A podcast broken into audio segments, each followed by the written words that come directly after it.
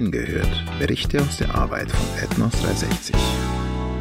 Hallo, schön, dass du dir wieder die Zeit nimmst für unseren Podcast Hingehört. Mit deinem Interesse und deinen Gebeten bist du ein ganz wichtiger Teil dieser weltweiten Missionsarbeit. Letzte Woche haben wir von Christopher und Lilly und ihrem Weg zur Volksgruppe der KJ berichtet. Heute tauchen wir direkt wieder ein in die Schritte, die bei ihnen als nächstes folgten. Dabei gehen Fortschritte und Herausforderungen oft Hand in Hand. Nachdem sich Christopher und Lilly ein wenig in ihrem neuen Zuhause eingelebt hatten, ging es dann auch direkt an das Studium von Sprache und Kultur. Dazu muss man immer wieder das Haus verlassen und zu den Menschen ins Dorf gehen, an ihrem Alltag teilnehmen, ihnen zuhören und von ihnen lernen. Denn als Lernender stellt man sich ja unter die Menschen, macht sich von ihnen abhängig, zeigt ihnen aber auch Respekt. Dabei werden natürlich viele Fragen gestellt, wie wie heißt dieses oder jenes oder was machst du da gerade? Und etwas später dann vor allem, warum machst du dieses oder jenes genau so? Sprache ist nämlich eng mit der Kultur und Weltanschauung verknüpft. Von daher ist es sehr wichtig, die hinter den Worten stehenden Vorstellungen und Konzepte zu verstehen. Das Ziel ist ja, dass nachher Gottes Wort klar und deutlich verkündigt wird. Somit waren die Besuche bei den Freunden im Dorf immer auch damit verbunden, Zettel und Stift dabei zu haben und natürlich auch ein Aufnahmegerät, um sich die Unterhaltung und Aussprache nachher nochmal genau anhören zu können. Im Mai 2019 hatten die beiden dann Besuch von ihrem Sprachberater Aaron.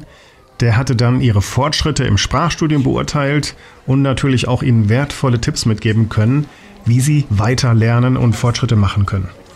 Aaron prüfte dann auch noch die Bibellektion, die die Teamkollegen John und Taylor erstellt hatten. Die beiden hielten mehrere Probelektionen vor einer kleinen Gruppe Einheimischer und Aaron war richtig zufrieden mit der Arbeit der beiden Männer.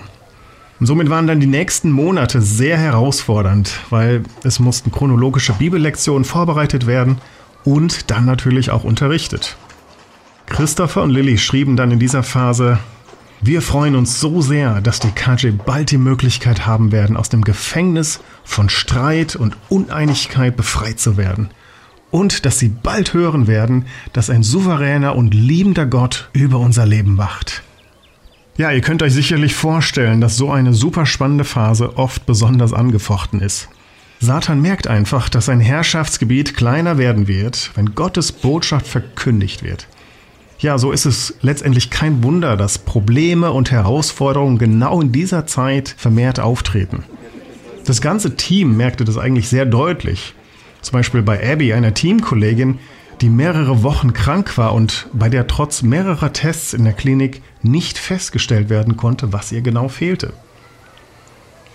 Ja, eine weitere Not war folgende. Das Dorf, in dem das KJ-Team lebt, kann ja nur per Hubschrauber erreicht werden. Leider war der einzige Helikopter schon seit längerer Zeit nicht mehr verlässlich.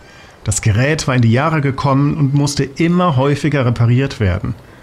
Oft war das nur notdürftig möglich. Viele Missionarsteams an abgelegenen Orten sind aber auf den Hubschrauber angewiesen, zum Beispiel was ihre Lebensmittelversorgung oder das Material zum Hausbau betrifft.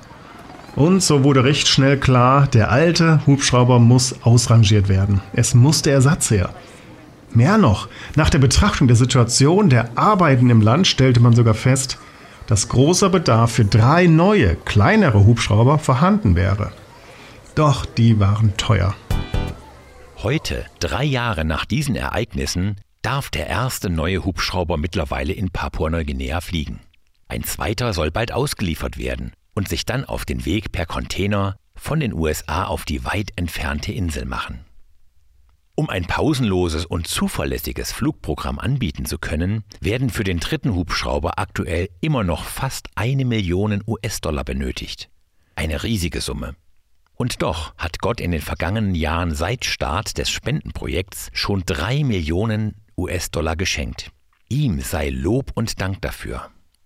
Wenn du mehr über das Ethnos Flugprogramm oder die Möglichkeit dafür zu spenden erfahren willst, dann besuche doch die Homepage www.ethnos360aviation.org. Beim nächsten Mal berichten wir dann davon, wie die KJ das erste Mal Gottes Wort in ihrer Sprache hören durften. Ich freue mich, wenn du nächste Woche wieder dabei bist. Gott segne dich.